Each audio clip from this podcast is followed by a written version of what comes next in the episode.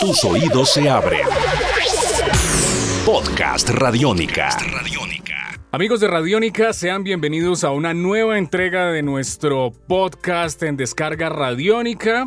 Un producto que hemos ideado precisamente para hablar sobre cine, televisión, cómics, videojuegos, hobbies, formas de entretenimiento, todos estos temas que nos encantan y que nos fascinan. Mi nombre es Iván Zamudio, en compañía del sidekick de este programa, el maestro Diego Bolaños. Diego, ¿cómo vamos?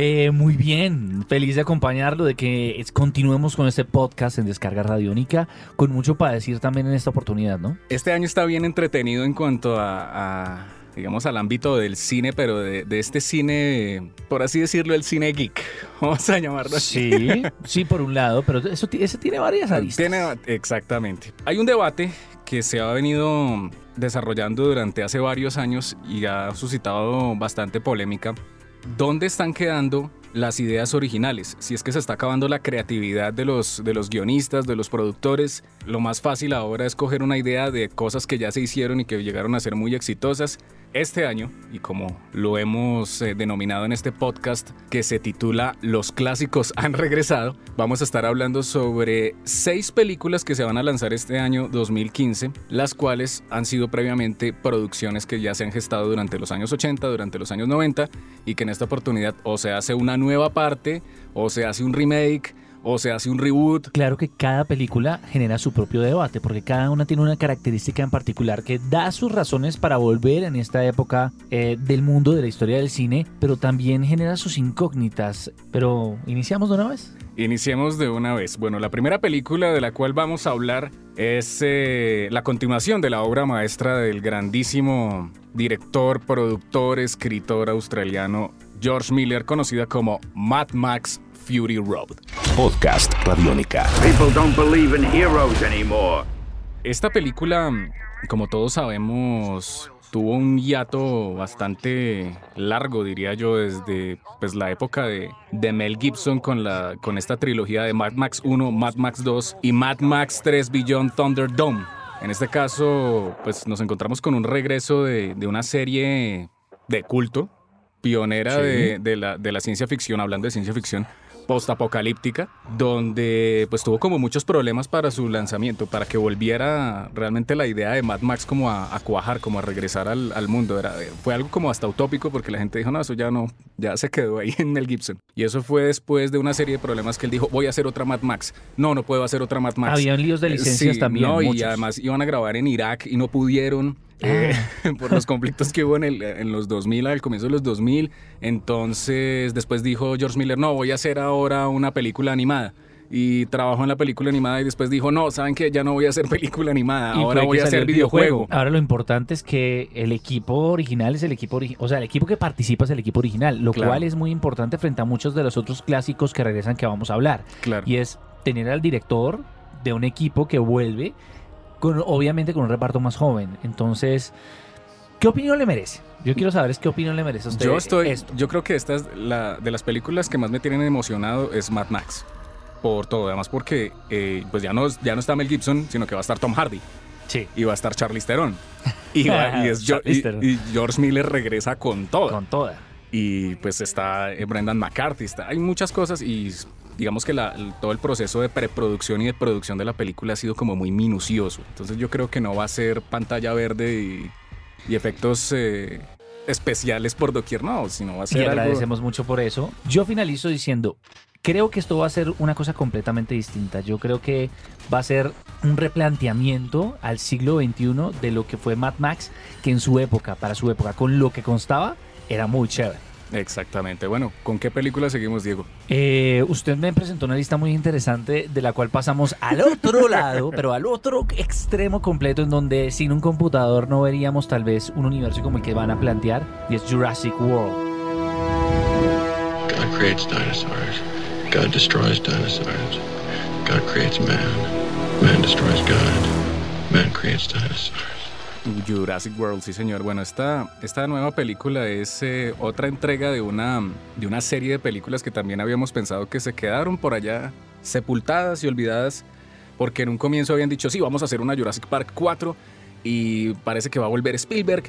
Y bueno, eh, va a volver Sam Neill, va a, volver todo el mundo de, la trilogía original de, de, Jurassic Park, pero aquí nos están presentando otra idea que se fue de igual manera transformando con el paso de los años en donde finalmente pues Steven Spielberg solamente está funcionando como productor y hay nuevas personas, un nuevo equipo. El mundo en el que vivimos hoy en día es muy distinto al mundo en que una original Jurassic Park llegó a nosotros y es, me refiero, la idea de un parque de atracciones enfocado en dinosaurios y jurásico sea tan recibido como, como hace muchos años. Creo que en la película original era un mundo muy distinto en donde la idea de llevar a la pantalla grande dinosaurios, criaturas que jamás habíamos visto, que jamás habíamos conocido, en época en que el internet no estaba masificado, en que si usted quería, sabía de dinosaurios era porque era paleontólogo o si no, no tenía ni idea. Y aunque nos planteen un escenario con un, un buen lineup de actores. Sí, porque está eh, Chris Pratt de Guardianes de la Galaxia. ya es decir, en su vida. Sí, está en, en su mejor momento. dijeron, llámeme al que está en ascenso, en pique, en boga de todos. Entonces llamaron a Chris Pratt. Que según cuenta la línea, la línea temática, de lo que va a ocurrir en esta película es que 20 años después de los acontecimientos de Jurassic Park 1, nos encontramos con que el parque lo vuelven a abrir, pero pasa lo que nunca pasó en las otras películas, que el parque no abrió, ahora sí funciona. Exactamente, el parque ahora sí está abierto, hay gente y todo hasta ese punto, ahí donde usted dice lo del avance tecnológico, pasan 20 años después de la primera del primer caos. Y hay muchas otras ya cosas hay experiencia, ya hay experiencia, ya el parque funciona, ya no se nos va a volar el,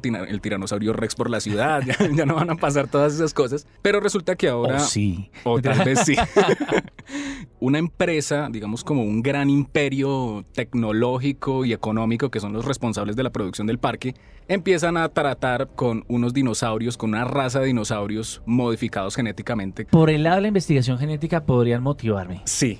los avances realizados en el parque simplemente para la humanidad tiene sentido. Digamos, el plot de la película se centra en que este super dinosaurio. Sí, es que, es que además hasta el tráiler lo dice Chris Pratt, o sea, no es una buena idea. ¿A quién se le ocurre hacer un mega dinosaurio? Chris Pratt dice, ¿cómo vamos a hacer un super dinosaurio? Entonces crean al super dinosaurio, el super dinosaurio se vuela, pasa lo mismo que les pasó con el, con el tiranosaurio, pero este super dinosaurio, pues como es genéticamente alterado, pues es más fuerte, es más... Chris Pratt es el encargado de un hábitat en ese parque solamente para velociraptors y él logra adiestrar velociraptors en la película, en lo que se muestra la del de la, de la moto. Sí, o sea que ese dinosaurio se va a escapar, que es un peligro inminente para todos los demás dinosaurios, entonces Chris Pratt se va a unir con sus velociraptors y se van a ir a salvar, se van a ir a salvar al mundo.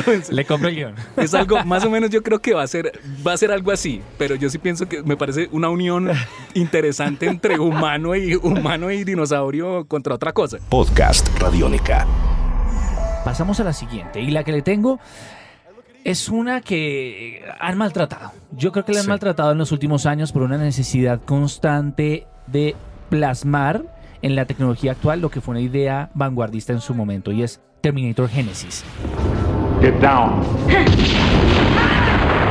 Esta película, como particularmente se ambienta en un futuro distinto al que vimos en las anteriores entregas, eh, es la primera de las tres películas que Paramount quiere hacer para continuar la historia de Terminator. Va a estar ambientada en el año 2029, cuando estalla una guerra entre un grupo de humanos rebeldes que tiene bajo el poder el sistema que conocemos muy bien como Skynet. John Connor obviamente sigue siendo el líder de esta resistencia. Aquí es cuando yo no estoy seguro de este cuento. Cada vez los envían más atrás para ganarle al otro. Y es una dinámica un poco infantil del viaje en el tiempo y es cambiar el papel de Arnold Schwarzenegger como Terminator para convertirlo en una figura como el eje central. Paternal, además. Paternal.